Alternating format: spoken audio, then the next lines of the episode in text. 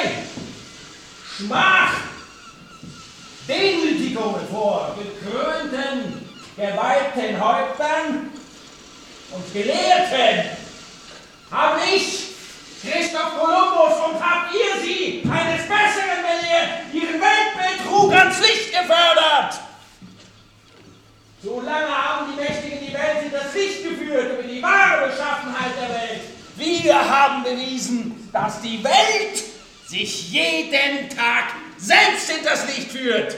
Sonst wären wir nicht hier. Willkommen bei Radiodispositiv. Am Mikrofon begrüßt euch Herbert Gnauer. Der eben gehörte Mitschnitt stammt von einer Probe zur Uraufführung von Joachim Vötters jüngstem Stück Der Weltintendant, eine Übersetzung. Ort des Geschehens wird das Dreiraumtheater im dritten Wiener Gemeindebezirk sein. Gespielt wird ab morgen, Montag, 10. Jänner 2010, bis Ende des Monats. Details zu Stück und Aufführung sind auf dem Website des Dreiraumtheaters unter dreiraum.or.at zu finden. Drei als Zahl, der Rest in Buchstaben. dreiraum.or.at meine Gesprächspartner werden im Weiteren die Darsteller Andreas Patton, Erwin Leder, Markus Kofler, Klaus Windbichler, Sascha Czaik und Thomas Reisinger, die Kostümbildnerin Hanna Hollmann, der Autor Joachim Vötter sowie der Regisseur der Produktion Hupsi Kramer sein. Doch zuvor zur Ein- und Kursbestimmung noch ein weiterer kurzer Probenmitschnitt. Übersetzen.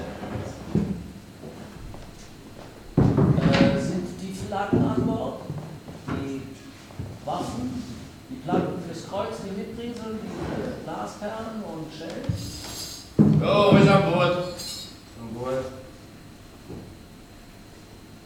So haben wir uns hier eingefunden. In dieser erbärmlichen Nussschale, werte Herren, als erlauchte Repräsentanz unseres gottgefälligen Abendlandes im Morgenland. Ein Idiot! Nein! Denn nur als das hat man mich bei Hofe in Wahrheit immer zu gesehen.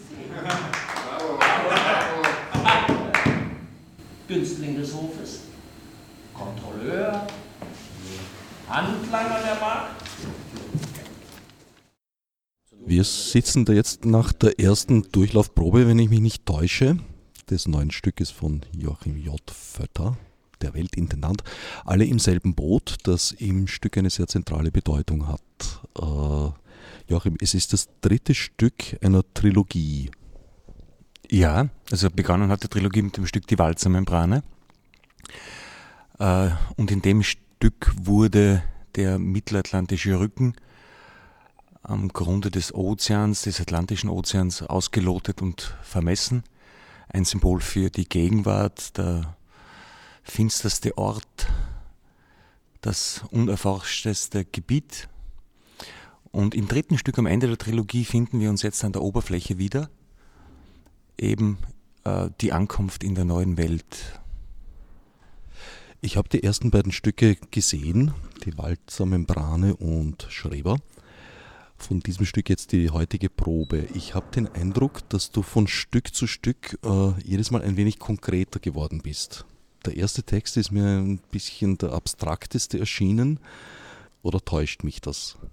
Ja, durchaus nicht. Also ich denke schon, dass das auch mit der kontinuierlichen Zusammenarbeit mit diesem wunderbaren Team hier zu tun hat, selbstverständlich. Äh, es ist ein, ein Arbeiten in, in, einer Band mit, mit denselben Schauspielern, mit demselben wunderbaren Regisseur Hupsi Kramer. Und äh, ich sehe das als Theaterwerkstätte. Man wächst zusammen als Team und, und natürlich wird man dadurch konkreter durch die lange Zusammenarbeit mit den Personen, das sich kennenlernen. Dann werden sicherlich auch Rollen auf den Leib geschneidert. Das heißt, äh, die Entwicklung des Textes ist beim, ab dem zweiten Stück schon sehr konkret auf dieses Ensemble und auf diese Situation des Dreiraumtheaters hingewachsen. Auch. Hauptsache die Band rockt wieder. In gewisser Weise schon. Nicht? Das ist unsere kleine Welt und, und jeder von uns Menschen hat ja irgendwie so seine kleine Welt, in der er sich wohlfühlt. Und ich glaube, das ist eine Eigenschaft dieses Theaters, mit Menschen zu arbeiten, was übrigens viele andere Theater auch machen, die ganz einfach harmonisch und, und, und liebenswert mit sich umgehen möchten. Das ist so eine kleine Welt, die wir alle sehr schätzen. Andreas Patton, du warst bei allen drei Produktionen dabei, in ganz maßgeblicher Rolle, kann man sagen. Äh, wie empfindest du die Entwicklung des Textes, also der Texte von Joachim? Ja, ich habe schon auch so ein Gefühl, ähm, als, als, als wären die, ähm, die, äh, die Texte jetzt nicht, vielleicht nicht konkreter. Ich finde das interessant, was du für eine Beobachtung machst, weil, weil über das dritte Stück kann ich noch überhaupt nichts sagen. Das ist mir noch, noch weil ich überhaupt keinen Abstand dazu habe, kann ich das nicht einordnen. Aber es wird auf alle Fälle immer. Ähm, ich will nicht sagen versierter, weil versierter hört sich meistens hört sich irgendwie negativ an, aber ich meine es jetzt im positiven Sinne. Also der, der, äh, der Joachim hat wahnsinnig viel äh, gelernt, von dem ersten Stück bis hierher. Äh, und natürlich auch der Gedanke der, des Ensembles, äh, der beginnt bei ihm beim Schreiben im Kopf. Und, äh, und, das, und natürlich immer konkreter. Ähm, das ist das eine. Das andere, was es gibt aber sozusagen auch noch was, was zusammenhält, die drei Stücke, das ist nämlich das Bühnenkonzept. Vielleicht äh, soll der Joe davon dazu noch was sagen, weil das nämlich schon auch was sehr Bindendes. Ja, das, also da, da müsste man, oder da muss man jetzt sozusagen weiter äh, aus, äh, ausholen, danke, Erwin. Ich, ich, ich habe Räume gern, äh, die Foucault genannt hat, Heterotopien, also Unorte. Zwischenräume, auch gesellschaftlicher Natur. Und äh, in der Walzmembrane begann ich schon mit zwei Weltkarten und das Stück äh, äh spielte zwischen zwei Weltkarten als Boden und Decke. Äh, diese, ähm, dieses Bühnenbild wurde übernommen in das zweite Stück Schreber. Die, Weltkarten wurde, wurden einfach aufeinander gelegt und entfalteten sich als Woge Hokusais, die die Bedrohung äh, und die Krankheit Schrebers darstellte. Und wie du siehst, sitzen wir hier wieder auf der Weltkarte und dieses Mal im Boot. Und äh, was im ersten Teil ausgelotet wurde zwischen der neuen und alten Welt, diese Wunde, die Gegenwart, wir sind wieder in der Gegenwart angekommen, in diesem Gegenwartskopf. Das Thema, die Gegenwart ist die Übersetzung. Wie übersetzen wir Geschichte? Äh, das ist das Boot, das Boot ist der Kopf. Und wir sind wieder auf dieser Welt und wir sind wieder in der Gegenwart angelangt. Upsi, du bist der Regisseur aller drei Abende. Wie würdest du das sehen? Naja, also für mich ist deswegen konkret, weil es so aktuell geworden ist. Das heißt, man könnte sagen, das ist ein, ein Kunstwerk, ein Theaterstück für die Klimakonferenz. Das heißt, was Kolumbus äh, da durch den Fötter formuliert, ist, dass man praktisch die Vergangenheit so ein Ballast ist, dass in allem die Vergangenheit drin steckt, dass sie uns eigentlich erwürgt und dass die einzige Chance, diese Vergangenheit, diese Macht auch da, was die, die Permanente zwischen Idiotie und Verbrechen, die sogenannte Normalität der Fürsten, der Politiker, der Konzerne, der Lobbys, der Militärs, das ist so eine besetzte Welt, die in ihren Vorgehen oder der Banken so kriminell ist, so asozial ist, dass sie zwar die Kleinen dann Sozialschmarotzer nennt, obwohl sie selber eigentlich die größten Sozialschmarotzer sind, wenn sie die ganzen Gelder der Zukunft nehmen. Das ist eine, daher diese Welt kann nur, um zu überleben, auf eine Art zerstört werden. Reißt euch die Kleider vom Leib, äh, alles Zungen raus, äh, die Vergangenheit hinter sich lassen, ist ein radikaler Ansatz, denn und so endet er das Stück. Es endet in dem, was man eigentlich schon ahnt und länger denkt, dass es zu einem grünen Faschismus kommt. Es kommt dort, das Einzige, wie der Planeten überleben wird, ist ein grüner Diktator. Das heißt, die Verbindung des ersten Großkolonisators, der das angeleiert hat, der Kolumbus, dieser Weltintendant, dieser Inszenierung einer völlig irrealen, künstlichen Welt der Politik, die gegen jede wirkliche Logik auch handelt, kehrt auf einmal zurück in der Gegenwart in einer Situation, wo es unausweichbar ist, wo ein Paradigmenwechsel so notwendig wird wie noch nie. Also daher dieser apokalyptische Zustand. Und, und das wird halt alles in dem Stück angesprochen, weil es die Vergangenheit in der Gegenwart, in der Zukunft so stark da ist. Das heißt, es ist radikal von der Wurzel her, ist alles dermaßen verseucht von diesem feudalen Besitz, von dem Haben, von dem Konkurrenz- und Leistungswahnsinnig, der, nur im Dienste von ganz wenigen Menschen steht, die natürlich nichts tun, außer diese Krankheit, Gier und Geld zu vervielfachen auf Kosten, also in, von, von, von der absoluten Mehrheit der Menschheit.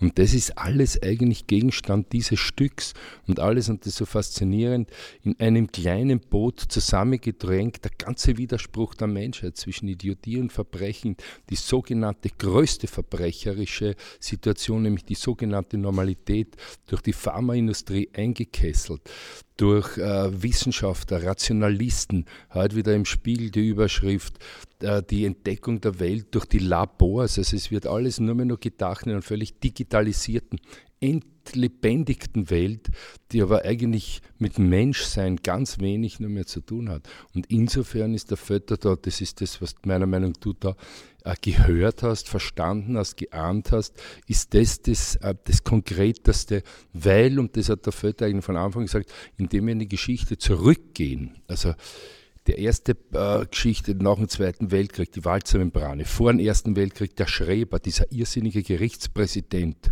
der große Fall der Psychoanalyse. Und jetzt zum Beginn dieses Irrsinns sind wir in der Gegenwart angelangt. Da drängt sich jetzt mir natürlich die Frage auf, äh, die Trilogie war ja von Anfang an als Trilogie angelegt. Äh, wie weit hast du beim ersten Stück, also wie, wie konkret waren deine Vorstellungen des zweiten und des dritten Teiles von Anfang an? Wie gesagt, also äh, schon angesprochen Foucault, Michel Foucault und die Heterotopie, also dieser Raum. Und Foucault weist aus, die, die, die drei äh, wichtigsten Hetero Heterotopien für ihn sind Spiegel, Garten und Schiff. Und im ersten Teil spielen ja Spiegel die größte Rolle, im zweiten der Schrebergarten und im dritten äh, Teil sitzen wir hier jetzt im Boot.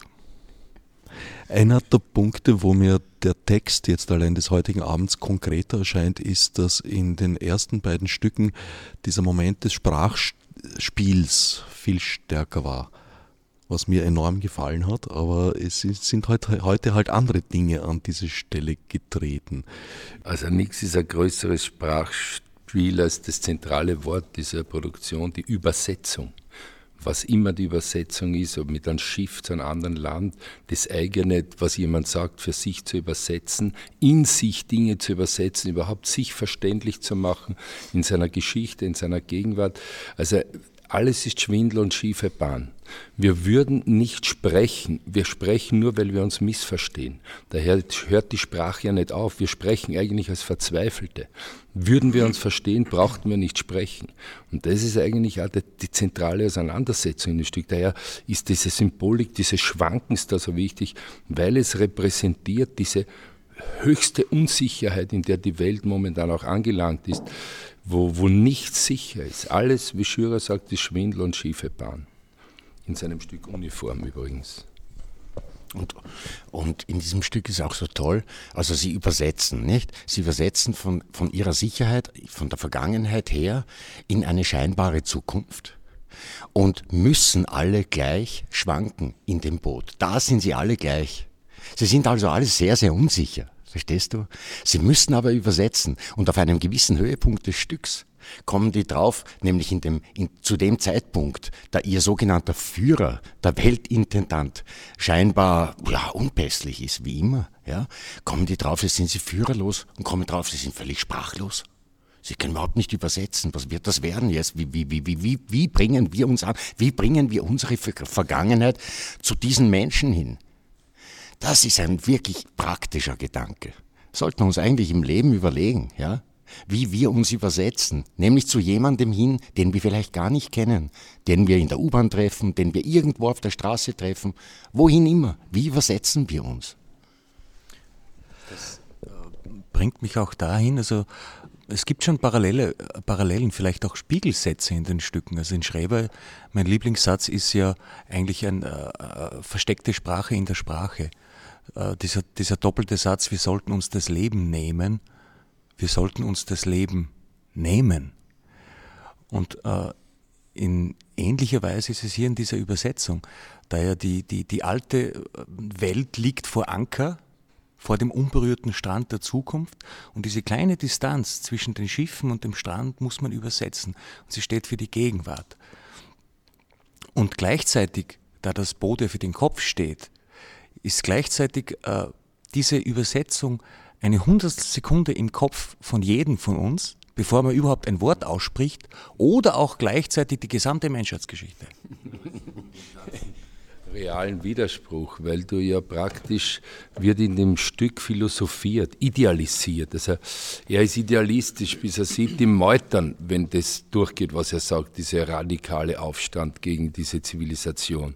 Und es endet aber darin, dass sie absolut in der Realität enden, indem da jetzt einfach Militärs und Geschäftsleute am Schluss im Boot stehen, äh, Bankensprache und dann ist der letzte Ding, okay, wir nehmen uns das Ganze äh, einfach ficken, alles in Besitz nehmen, das gehört eigentlich alles uns. Das heißt, wie die Welt sich entwickelt von ihren ganzen idealistischen Ansätzen immer in einer sehr faschistoid, diktatorisch Geschichte, das ist faszinierend, wie der Vetter das in einem Theaterstück, äh, in einem unheimlich zeitgenössischen, diese Art sämtlichen Widersprüche äh, aufformuliert, um am Ende in etwas münden zu lassen, was wie ein Menetekel über uns steht. Und das aber mit dieser, mit dieser Art Hybris, wie die auf einmal in dem Schiff stehen. Und ah, ein irrsinnig schönes Bild für mich war das am Schluss so.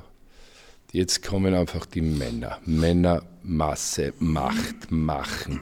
Diese ewige Markschicht als, als, als völlige äh, Antithese zur Mama. Wahres Volkstheater. Was kommt da außer?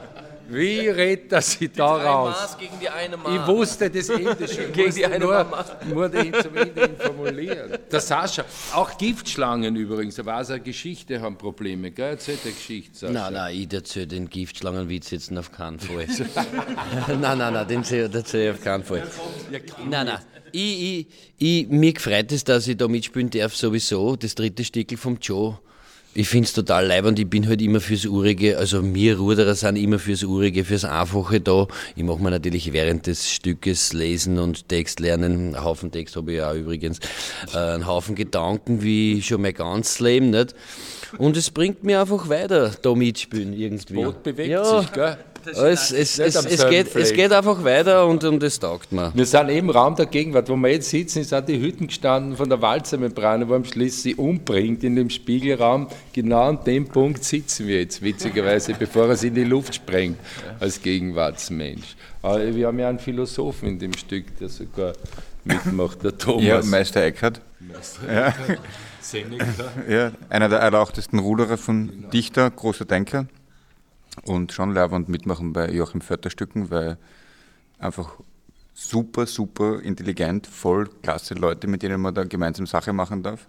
Und mit Andreas Barton, Erwin Leder auf der Bühne stehen und dem Markus Kofler natürlich, ist was ganz was Besonderes und schon super Fan. Ich freue mich jedes Mal, wenn der Joe ein neues Theaterstück schreibt. Na gut, der Markus Kofler ist schon gefährlich, weil der nimmt das Ganze nicht ernst. Der ist, so, der ist wirklich ein Problem für einen Regisseur.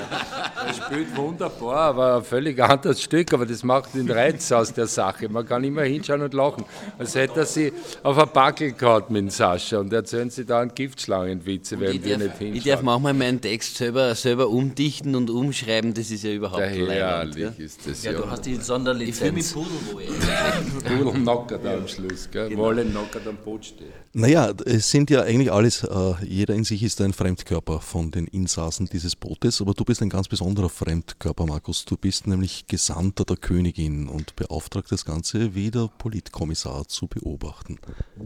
Also ich bin ja in dem Fall äh, sozusagen ein Quereinsteiger in der Band, weil ich hatte ja das Glück, im, im Schrever einspringen zu können für einen Kollegen. Und ähm, von daher kann ich eigentlich einfach nur bestätigen, was eh schon gesagt worden ist. Es ist einfach grandios, der Text ist, ist jedes Mal, bei jedem Mal hören, ähm, wieder, wieder Offenbarung und immer wieder kommst auf was Neues drauf, was der Joda alles reinschreibt und was verpackt ist, das ist unglaublich. Also ich, ich glaube, ich kenne kaum etwas Vergleichbares, was mich jedes Mal aufs Neue wieder so fasziniert. Und das ist fantastisch. Ja, beim ersten Stück fielen mir auch noch sehr positiv sehr. Ich habe das sehr geschätzt, diese äh, Sprachkaskaden eben, die mich manchmal an Werner Schwab fast ein bisschen erinnert haben. Und das ist äh, weniger in diesem Text. Dafür ist er eben, äh, er, er, hat nicht weniger Dimension deswegen, aber er, er ist konkreter an einer Geschichte dran. Ja. Also was, was nach wie vor äh, der, der, der gleiche ist, das, der Stil, das ist einfach, ich sage ja immer, Joe ist ein Wittgensteinianer, also ein lupenreiner äh, Sprachkritiker. Also er untersucht jedes Wort auf den wahren Gehalt. Also das Wort übersetzen zum Beispiel oder. Hä? Achso, Edith ja genau, genau. Genau, ja, sowas, sowas macht er gerne, ja. Das macht er auch äh, ständig, nur, er denkt nur so. Also das, das, das Stück hört ja auch so auf, das hört ja auf mit, äh, wir, wir dürfen das, die, die äh, Eingeborenen nicht täuschen, das Eingeborene in uns nicht täuschen, enttäuschen. Wir werden alles und jeden enttäuschen. Wir werden alle gleich behandeln, wir werden Gleichgültigkeit herrschen lassen. Also Enttäuschung, total, absolute Gleichgültigkeit. Das ist und das ist, äh, das ist für mich Wittgenstein pur. Und das ist jetzt aber in dem Stück äh, natürlich weniger, weil es auch, weil es auch weniger ähm, sozusagen monologisch, äh, monologisch ist als, als, die erst, als das erste Stück, äh, weil es viel situativer ist. Wir haben auch viel mehr miteinander, äh, viel mehr miteinander zu tun. Beim zweiten Stück, da war es nämlich genau in der Mitte, da war die Bühne nämlich auch genau in der Mitte geteilt. Ja, und da gab es nur eine Hälfte und eine andere Hälfte. Und jetzt sind alle in einem Boot. Das heißt, die Situation wird, äh, die Situation ist zwingender untereinander. Wir sind da ja auch noch lange nicht da, wo, wo wir sein wollen, auch was den, auch was die, die, den Sprachwitz gibt, äh, äh, angeht. Da haben wir das ja noch lange nicht so rausgekitzelt, wie wir das natürlich dann an der Premiere machen werden, gell? also wir sind da selber noch am Suchen. Du kannst ja nur das hören, was wir selber schon rausgekriegt haben, weißt du? Noch haben wir ein paar Tage, da kommt, da kommt noch was.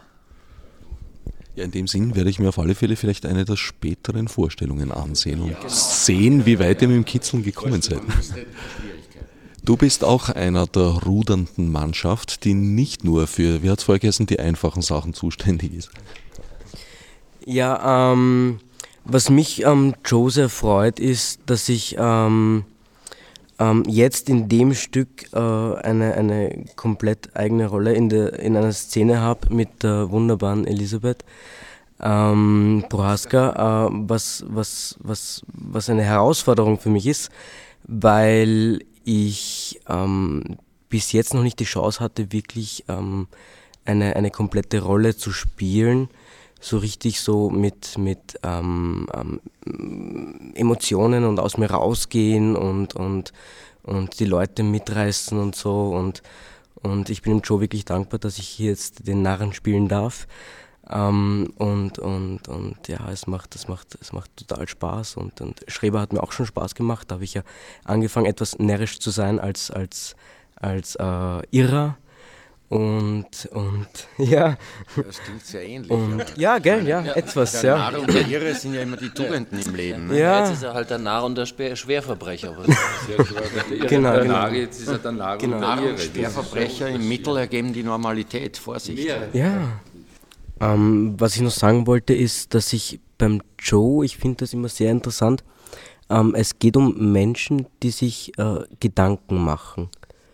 Und ähm, was diese Gedanken dann eben im Endeffekt mit dem Menschen machen, um den es geht. Und ähm, äh, was, was ich hier sehr interessant finde, ist, dass der Joe sich Gedanken macht über etwas, das aufschreibt, wir uns darüber Gedanken machen, das beginnt Form zu bekommen und die Leute, das Publikum sieht es und macht sich ihre eigenen Gedanken darüber. Und das, das, weil du im Spiegeln warst und so, finde ich das sehr interessant, weil es spiegelt ja auch im Endeffekt dann das Stück wieder, weil sich die Leute, die Menschen, um die es geht, sich Gedanken machen, dass eine bestimmte Form bekommt, ja. Und, und die Leute, die sich dann mit der Figur beschäftigen, auch wieder sich ihre eigenen Gedanken machen. Und so geht das eins ins andere immer wieder. Und das, das, das, das, das, das das, was mir Gedanken macht, immer wieder. Und ich kann beim Joe immer wieder aus dem Text immer wieder was Neues rausfischen. Und das, ja, eine Übersetzung, genau, du sagst, ja, eine Übersetzung. Aber äh, ich, äh, wenn wir jetzt schon dabei sind, auch dem, dem Joe immer zu danken, da muss ich jetzt aber nochmal eine, noch mal, äh, ein- eine Lanze äh, äh, für den Hubert Kramer brechen, weil der nämlich, äh, weil der nämlich das Forum für den ganzen Wahnsinn hier liefert, nämlich schon zum dritten Mal. Und das ist AK Lehral. Ein Staatstheater kann das leisten, aber, aber so, so sowas, wo nichts ist, sowas äh, äh, au- auf die Beine zu stellen, das finde ich einfach super großartig. Also der einzige Mensch in diesem Land, der bislang dem für uns, von uns sehr geschätzten Autor äh, äh, Joachim Vötter ein, ein Forum bietet, das ist der Hupsi Kramer. Und er bietet ja nicht nur das Forum, sondern er übersetzt ja auch den Vötter für uns, die wir blöd im Boot sitzen und nichts könnten ohne den Hupsi, der ja die Regie macht. Naja, ich sehe bei mir so, was mich eigentlich am Fötter fasziniert, das ist diese multiple Art und Weise, Mensch und Künstler zu sein, sowohl von der Art als Rockmusiker, Architekt und Bauhackler, Schriftsteller, Bühnenbildner, visueller Mensch, der einfach ein Universalist ist auf seine Art und, und von seiner Höhe herabsteigt und sie von uns trizen lässt. Und, und man kann nur herrschen, wenn man dient. Und er nimmt eigentlich als ein, als Herrscher auf eine Art seine Dienerrolle ein, ähm, äh, das das Schwerste ist im Leben. Wenn man könnte sich hinsetzen in sein Elfenbeinturm und sagt, so, ich bin der Beste und jetzt, jetzt macht's das anständig. Und wenn einer ein Wort falsch übersetzt von mir, wird das Stück verboten und darf in Österreich nicht aufgeführt werden. Und das ist eigentlich, das, da kommt so viel zusammen, dass wir eigentlich, der, der Durchbruch für den Vetter war im Grunde genommen sein erstes Bühnenbild zu dem ersten Stück. Weil wir überhaupt nicht wussten, was das wird und haben bis drei Tage, vor drei Tage vor dem Stück das Bühnenbild nicht gehabt und plötzlich ist ein, eine Welt aufgegangen. Dasselbe ist passiert im, im zweiten Stück. Im dritten ist es halt eine, eine radikalere Form, die was anderes bedeutet, was wirklich auf das Boot reduziert ist. Und das ist Mut. Weil es ist einfach eine Show zu machen, was die viel Busen und, und äh, junge Typen und ihre Musik, die eigentlich stinklangweilig ist, wenn man wirklich hinhört, aber einen enormen Lärm macht und so. Und schöne Männer gibt es hier schon zu bewundern, so ist es nicht. Also leicht bekleidete, schöne Männer gibt es hier schon. Am Boot. Am Boot. Schwankend am Boot, ja. Ganz stolz, dass sie die Kleider ausziehen und aufs Schiff oben hinstellen und dann Wunderschöne Unterhosen auch haben. Oh, ne? herrliche Wunderschöne. Unterhosen, Dank der Hanna, Mittelalter. also Hanna Hollmann Dank der Hanna Hollmann, die unsere Kostüme macht, ja, haben wir ja feinste, feinste Ware haben wir da an. Ne?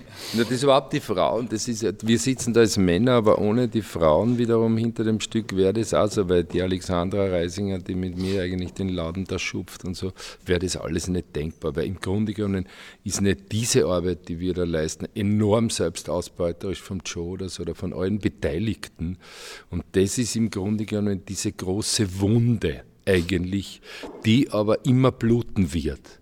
Weil in dem Moment, wo ist der, der, der normale Punkt, dass wir für die Arbeit, die man leistet, vor allem nicht entfremdet, äh, selbst entwickeln, selbstbewusst sein eigenes erforschend, um davon leben zu können. Und das muss man immer dazu sagen, diese Situation mit wie viel Energie und, und, und Selbstausbeutung letztendlich äh, da etwas entsteht, was es gar nicht gibt. Das heißt, im Grunde genommen ist das Ganze nicht wahr. Es ist genauso eine Übersetzung des Irrtums, weil es ein Moment ist. Das heißt, wenn die Leute kommen, das sehen, und ich habe das bei euren Stücken erlebt, es gab Leute, die kamen dann wirklich drei, vier Mal und haben gesagt, nach dem zweiten Mal gesagt, die muss man sich ein drittes Mal anschauen, weil sie eben äh, eingetaucht sind in eine Welt, die für uns auch nie aus ist. Das heißt, wie da vorhin schon erwähnt worden ist, die, Föttertexte haben es an sich, dass man eine Art Suchtcharakter äh, annimmt, dass man es immer wieder gern hören will, weil sie Stringenz im Denken haben. Das heißt, sie haben eine, sie haben eine virale Gefahr, wo man wirklich jetzt die Pharmaindustrie, eigentlich müsste man Impfstoff gegen Fötterstücke entwickeln und, und, und, und millionenweise an die Leute vergeben, weil weil das ist schon eine Gefährdung für die Kronenzeitung und heute, wenn solche Texte an Menschen kommen. Darum fangen wir ja Also, während der Probe. Ne? Wenn wir Bier haben. Was heißt das und was heißt das? Hey Joe, was heißt denn das? Ich sage ja echtes Volkstheater. Genau. Ja. Also wer sich infizieren möchte, ist ins Dreiraumtheater in der Beatrixgasse im Wiener dritten Gemeindebezirk herzlichst eingeladen. Es wird gespielt den gesamten Jänner hindurch, ab Montag den 10., ähm, pardon, den 11.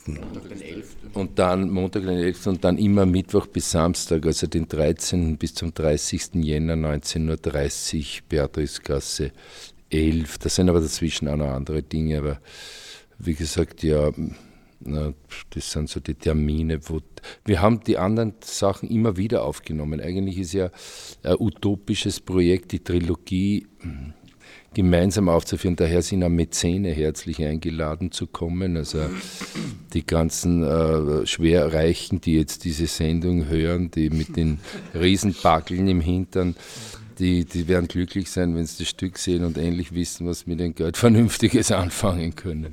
Es gibt ein Website, das glaube ich Dreiraum.or.at heißt. Die Website ist www.dreiraum.or.at. Bei Dreiraum ist es auf der Ziffer 3 raum.or.at. Da wird man sehr viele Informationen bekommen, auch über Herbert Gnauer. Achso, das ist mir neu. Aber jedenfalls auch über den Kartenverkauf. Du hast es schon angesprochen jetzt kurz. Es gibt den Plan, alle drei Stücke an einem Abend zu spielen. Die Sehnsucht. Sehnsucht nach der, nach der Joachim J. Fötternacht. Also das dauert dann eine ganze Nacht, nicht nur einen Abend, ist klar. Ne? Da würde eine ungeheure Textmasse auf dich zukommen. Trotzdem wünschst du dir das. Ja. Ja. Ich, also ich, das wäre das wäre halt eine wahnsinnige äh, Herausforderung. Also Man würde nichts mehr verstehen, wer würde seine Schwab-Texte vermischen mit Thomas Bernhard-Texten und Vötter würde so durcheinander kommen, dass man äh, letztendlich ihn nicht wüsste, ist er jetzt der Schreiber, der Thomas Bernhard, der Vötter, also er würde plötzlich alles in sich vereinen. Der Kolumbus. Ja, ist es, ich glaube ich gar nicht. Also ich stelle mir das eigentlich ganz äh, äh, so ein, Ma- wie so ein Marathon vor. Man muss sich halt extrem konzentrieren und, äh, und schwanken. Ja. Ja. Ja, ich habe schon große Unterschiede zwischen diesen beiden, also zwischen diesen drei Figuren gesehen. Also für mich war weder der, der Weltenbaumeister noch der Schreiber noch der Kolumbus das gleiche. Würdest du das als eine durchgehende Figur in deinen Stücken sehen? Ja, eher als Explosion. Als Explosion. Also, wenn, wir, wenn, du äh, zum Beispiel das erste Stück, nicht, also Walzmembrane, da wurden ja Begriffe gespiegelt. Es wurde ein Raum zusammengebaut, der, äh, ein Würfel, der innen gespiegelt ist. Und über die Spiegel wurden auch Begriffe gespiegelt. Und wenn man jetzt äh, das dritte Stück hernimmt, äh, im zweiten Stück gab es diese Links-Rechts-Bewegung, also diese Spiegelung. Und im dritten Stück ist es äh, eigentlich, die Spiegel sind vorhanden, aber nicht sichtbar. Sie sind so weit weg, außerhalb der, des Theaters, aber aus dem Boot heraus wird, nur, wird, größtenteils oder sehr oft beschrieben, was nicht sichtbar ist. Und das finde ich sehr interessant. Es wird das Oberdeck beschrieben, man sieht es nicht, es wird der Strand, es kommt der Strand zur Sprache, man sieht ihn wirklich nicht. Äh, und es kommt das Künstlerboot, man sieht es nicht. Es wird gesprochen über eine unsichtbare Welt um sich wie es ja im Kopf tatsächlich stattfindet. Aber, und das ist, es gibt so Gebrauchsanweisungen, die nennt man Explosionszeichnung, als wäre, es würde etwas explodieren. Und eigentlich sehe ich den Weltintendanten als Explosionszeichnung des ersten Stückes. Da, wurde dies, da wurden diese Spiegel zusammengebaut zu einem Würfel. Und äh, das dritte Stück ist eine, eine Art äh, Gebrauchsanweisung für das erste.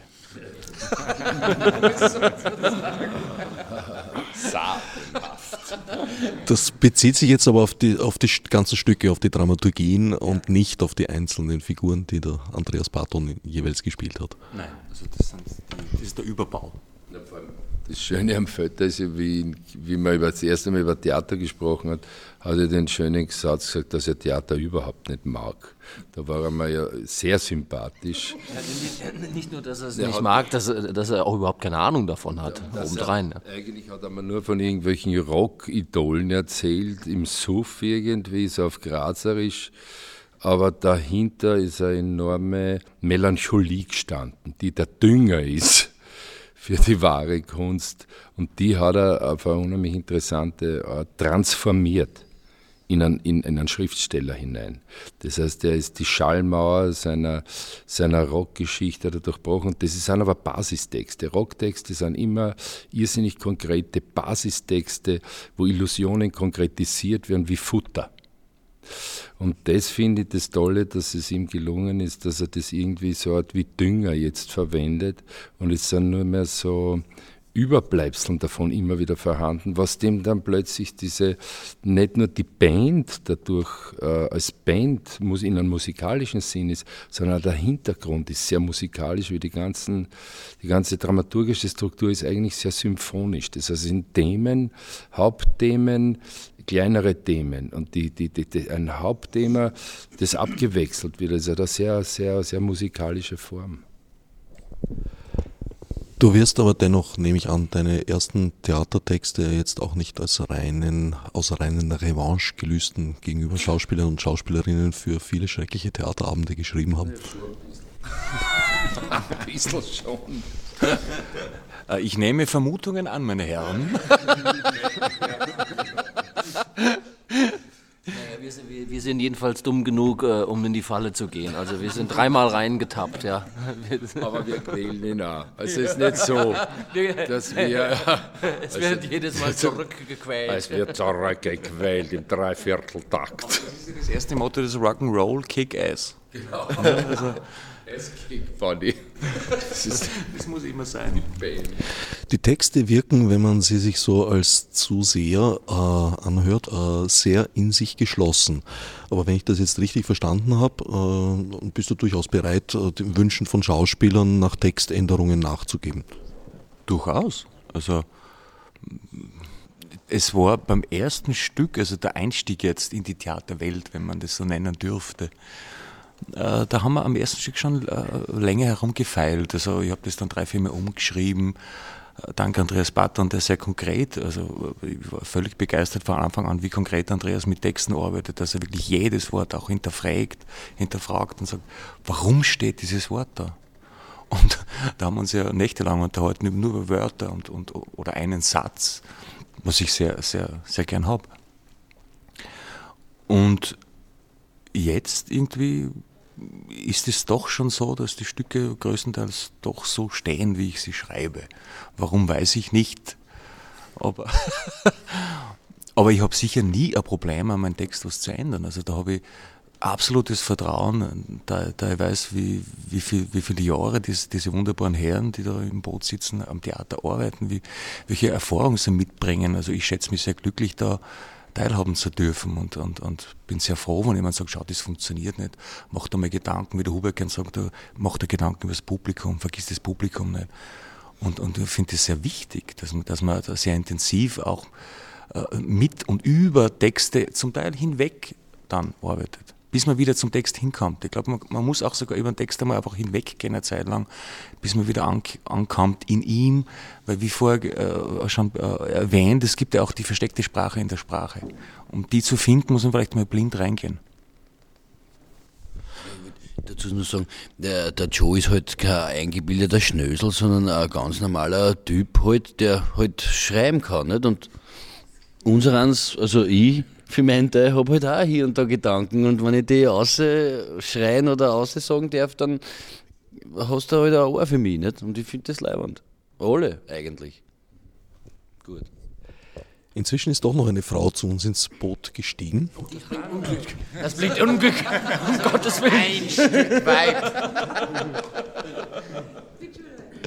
nein, nein, bleib ruhig da. Du hast die Kostüme gemacht zu der Produktion. Äh, du hast das Stück. Sie ist noch mittendrin. Sie ist im Nähen. Du bist noch mitten im Nähen. Verstehe. Du hast das Stück, äh, nehme ich an, zunächst einmal gelesen. Also dadurch, dass ich äh, Schreber auch schon, also bei Schreber auch schon mitgearbeitet habe, äh, kenne ich die, die Weise, wie der Joe arbeitet. Und ähm, es, es war für mich ein schwierigerer Text als Schreber und sehr analytisch, vor allem weil es um ein spezielles Thema geht, ähm, wo man gewisse Hin Hintergrundinformationen schon auch braucht, um die Geschichte ganz zu erfassen können. Obwohl wahrscheinlich ganz erfassen kann man sie beim ersten Mal lesen sowieso nicht. Wie, wie, wie erlebst du das, wenn jetzt äh, dieser Text praktisch sozusagen Form annimmt, lebendig wird, indem da Menschen in diesem Boot sitzen und du sie mit deinen Kostümen unterstützt? Also dieser Bandgedanke, der jetzt schon die ganze Zeit gefallen ist, äh, ist für mich auch sehr wichtig, ähm, weil ich ja die Leute kenne, die ich ansehe und, und schon oft mit ihnen zusammengearbeitet habe. Und es ist, würde ich sagen, ein, ein Miteinander und eh, wie du auch gesagt hast, ein unterstützendes. Also das Kostüm ist unterstützend und soll nicht im Vordergrund stehen. Und hier eben ganz konkret in einer gewissen Zeit spielt sich das Ganze ab und deswegen haben wir versucht, das auch sehr ähm, behutsam und sehr detailgenau zu machen. Das ist auch ein Punkt, die Zeit, die du jetzt reingebracht hast. Äh, ich habe den Eindruck, dass dieser Text jetzt eben auch am konkretesten mit uns und unserer heutigen Zeit zu tun hat. Und dass das praktisch äh, umgekehrt läuft zur Zeitachse der Stücke. Also eigentlich war der Weltintendant sozusagen in, am nächsten zu unserer Gegenwart. Der Schreber war ein bisschen früher chronologisch und Kolumbus war ja noch ein ganz schönes Stück davor. Ist das ein Zufall oder hat das auch diese Symmetrie einen, eine Bedeutung? Ah, es ist, äh, das dritte Stück ist schon eine gewisse Heimkehr. Und das, äh, das, es, es wechseln auch die Richtungen im dritten Stück. Also es ist tatsächlich eine Heimkehr. Und wenn ich das jetzt richtig verstanden habe, äh, dass du denkst, dass der Weltintendant das eigentlich das Gegenwartstück ist. Naja, die, die Figur, auf die du dich beziehst, du hast damals äh, gesagt, dass dich eigentlich äh, die Figur, die der Andreas gespielt hat, hat ein ganz konkretes Vorbild gehabt. Ja, der Architekt Ferdinand Schuster der äh, am nächsten zu unserer Zeit gelebt hat. Ja, nein, das hat begonnen, das erste Stück war Ferdinand Schuster, war ja bekannt dafür, dass er ein, äh, wirklich ein Erforscher der Gegenwart war. Und wenn man so will, ist das Boot, ist die Gegenwart. Wir sind im Kopf, das, das Ende der Trilogie ist, wir sind jetzt schlussendlich im Kopf angekommen. Wir sind aber nie aus dem Kopf draußen. Also das bleibt ja der Widerspruch der ganzen Situation von allem, was wir tun, von der eben der Übersetzung weil jeder immer nur, und, und seit es das gibt, den, das Hirn in jedem individuellen Kopf war. Das heißt, was immer jemand denkt, äh, sagt, kommt nur aus seiner eigenen Geschichte, der, seiner Genese, seiner Erfahrungen heraus und bleibt aber letztlich im Kopf. Das heißt, das ist ein äh, völlig irrer Zustand, in dem wir Menschen leben. Daher, in einer archaischen Gesellschaft sind Dinge viel gleicher. Es sind Rituale. Das heißt, das, je, je komplexer Gesellschaft wird, umso mehr entfernt sich jedes Individuum von anderen und heute im Wittgenstein wird dann erst so richtig bewusst, dass man vom anderen unendlich weit weg ist und durch Versuche des Sprechens und des Scheiterns es Annäherungen gibt. Und das ist eigentlich das Ding an dem Ganzen, was immer war. Nur bis dahin war es durch archaische Rituale oder in der mythologischen Zeit oder dann in Ablöse des Matriarchats ins Patriarchat, ins Patriarchat rein, überhaupt in die Naturwissenschaftlichkeit rein, in die absolute Zerteilung. In die, in, in, in die, jetzt rein in die Explosion, in das Zerreißen von allem und jedem. Also es ist ja nichts mehr über, sondern alles wird äh, selektiert, es wird zerschnitzelt, es bleiben nur die kleinsten Atome, die Quarks über und die sind Rätsel. Also was ist ein Satz erst für ein Rätsel? Was ist ein Stück eigentlich für eine Zumutung? Das ist äh, irre. Also eigentlich ist es ist es die, die, die, der Versuch der Kontrolle des Wahnsinns, der als Normalität erscheint, aber es, er, hat, er, entzieht sich letztendlich immer der Kontrolle, weil jeder in seiner Einsamkeit sich ja immer wiederfindet, was im Tod ja am entscheidendsten ist. Mhm. Wo du gar nicht, äh, da kannst du am Schluss nicht mehr sagen, jetzt hört es mir zu, sondern da hast du gescheißen. Ja. Mir, mir, mir, mir, mir geht es manchmal so, wenn ich da hinten im, im Boot sitze als Ruderer und, und, und hurch da viere zum Andreas und hurch ihm zu, was er sagt. Entweder fange ich dann selber in meinem Kopf zum Philosophieren an oder es entsteht eine, eine gähnende Lehre. Ist natürlich schwierig, weil, weil eine gähnende Lehre, die, aber sehr, die ist aber sehr angenehm für mich. Ich kann mir es natürlich während dem Stück nicht leisten, ne? aber, aber bei den Proben passiert es schon, ne? dass mich das entweder beflügelt oder ich anschalte und es ist nichts mehr, mehr da. Und dann, dann habe ich das Gefühl oder so. Oder, oder auch nicht einmal ein Gefühl mehr. Man, man driftet so durch die Gegend irgendwie. Das ist schon arg. Also es muss ja für einen Zuschauer total arg sein. Wollte was, äh, weil der Hupsi gesagt hat, Zerrissenheit und Explosion, eben von dieser Explosionszeichnung her kommend, herrührend zu Kolumbus. Und, und äh, mich hat das schon sehr fasziniert, die Person Kolumbus und was ist ein Mythos in der Geschichte. Also Mythen und man entwirft einen Mythos durchaus bewusst, indem dass man seine Vergangenheit auslöscht. Äh, und, und was ich besonders äh, interessant bei Christoph Kolumbus finde, ist, dass er einerseits, also ich würde sagen, ich bezeichne ihn als, als äh, Endprodukt, als scholastisches Endprodukt eigentlich, in seiner, in seiner in religiösen Durchtriebenheit, die so, ja, ja, und genau, und, und, und andererseits ist er aber ein Symbol und eine Ikone der Erneuerung.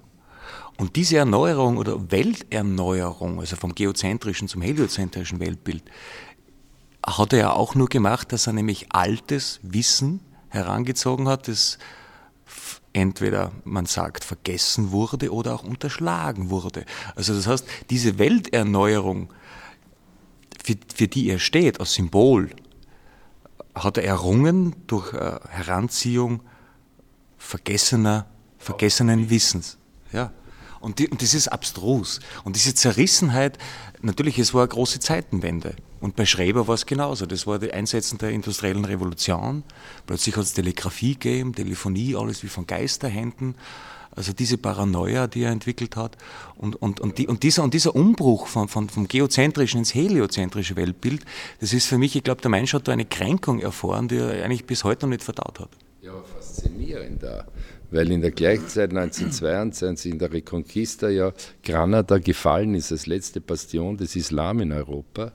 Das heißt, es ist interessant, ist der Mensch, der also sozusagen Indien, also Amerika entdeckt, also wo in, in, in vielen Punkten eine totale Explosion ist. In, in, in erstens die Buchdruckerkunst, all das 1992 in so einen Kristallisationspunkt in die neue Welt hinein. 1492, 1492 dass du auch dort hast, muss das, was wir heute vorfinden. Das heißt, was wir heute vorfinden, ist die totale Frucht eines, eines, eines Beutemanagers, der da hinkommt und sagt, wenn man also die Biografie liest, von ihm selber Texte geschrieben, äh, wie er da hinkommt und sagt, kommt, das ist das Schönste, was es gibt auf Erden. Die Leute sind irrsinnig feig, man kann sie alles umsonst nehmen, sie rennen eh gleich davon. Also dieser Widerspruch, dass er die schönste Welt findet und sofort daran denkt, wie man die ausbeuten kann.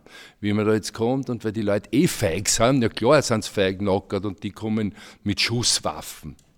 Also, also muss man sich mal vorstellen, was da äh, Clash of Civilizations ist ein moderner Begriff in der Philosophie vor Ort, der eigentlich genau dort aber auf eine Art seinen, seinen kristallinen Ursprung hat. Und der, in das kehrt er wieder.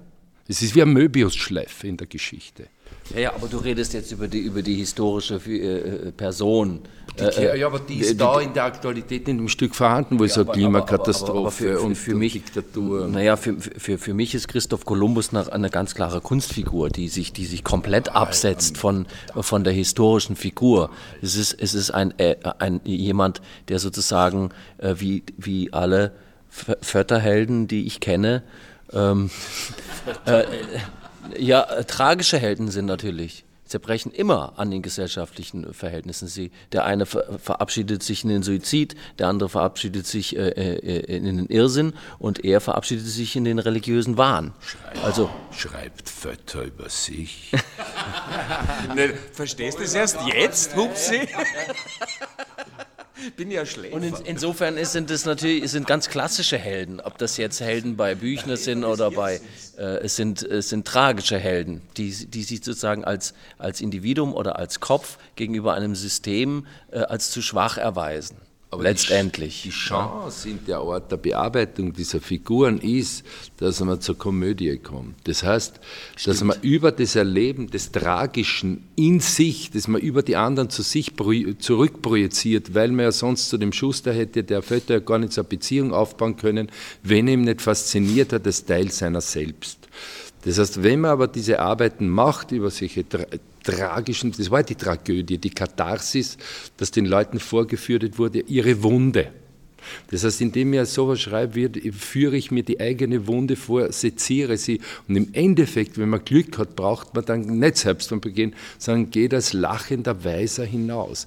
Also das wäre eigentlich der Idealzustand sowohl des Schreibens wie des Theaterspielens, wenn man als Schauspieler so eine Gelegenheit, oder des Regisseurs, der einfach äh, die Möglichkeit hat, diesen Text jeden Tag zu hören und nachzudenken, was die eigentlich sagen, richtig oder falsch sagen oder was man selber falsch denkt oder richtig denkt äh, ist eine totale Chance eigentlich, ist eine Überlebenstechnik. Theater in dem Sinn ist im Grunde genommen eine radikale Überlebenstechnik. Ja, ja, so ist es. Überlebenstechnik, äh, auch in Bezug nämlich über die Bildhaftigkeit, in der wir uns unser Leben so vorstellen, nicht?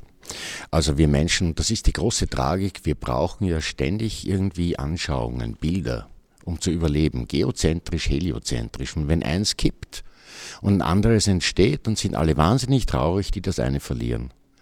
Und das, davon sind wir wahnsinnig abhängig. Ich meine, im Grunde ist für mich nicht die Frage, äh, hier ist Verbrechen, dort ist Idiotie und da ist die Normalität.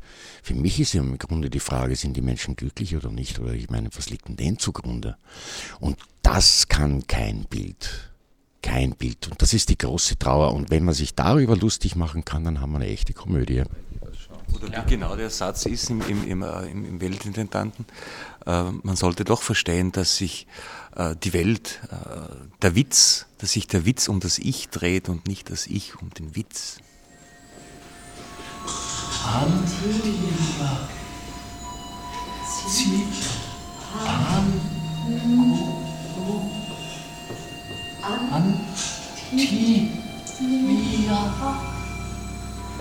sie an, Antilia. Antilia. Der ist wahnsinnig geworden. Er denkt, der schwindet doch. Er denkt nur seinen Lebensgedanken zu Ende. Sein was? Er hat doch nur für diesen Moment gelebt. Und jetzt ist er da. Es ist sogar bei ihr. Gibt sich hin für uns. Pan, Antilia Zibenko. Zibanko. Der uns aus dem Boot raus. Er gibt, doch gibt die Welt in ihn hinein, wie ins Nichts. Er kippt aus seinem Kopf hinaus. Die, die Mördereikuh. Verdammt. Soll er dir nicht den Selbstlosen spielen, den Philosophen, alles Schauspiel?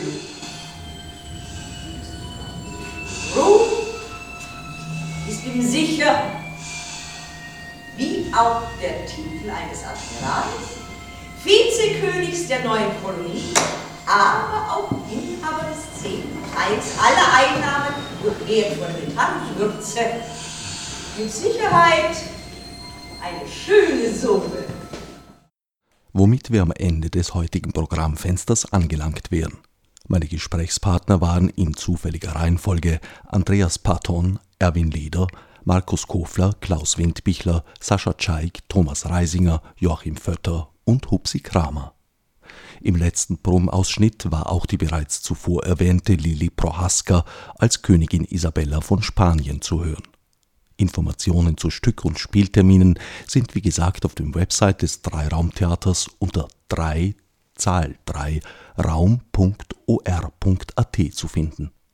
Alle Angaben finden sich selbstverständlich auch unter der etwas schlichteren URL von Orange 94.0 unter o94.at. Fürs Zuhören dankt bis auf weiteres Herbert Gnauer.